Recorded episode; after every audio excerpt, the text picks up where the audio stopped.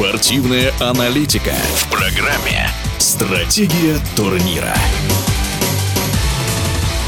В прошлом сезоне в Евролиге баскетболисты Барселоны дошли до финала. В этом лидируют в регулярном чемпионате. Но рядом почти вровень целый ряд команд. Комментарий заслуженного тренера России Сергея Елевича.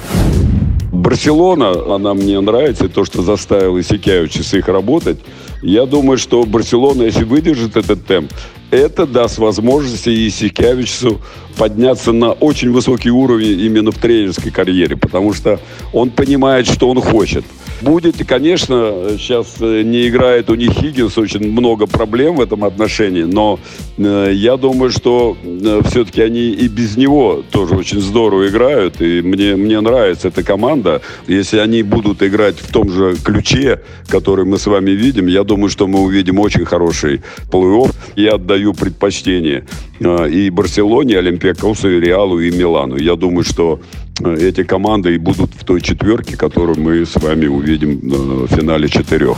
В эфире радиодвижения был заслуженный тренер России Сергей Елевич.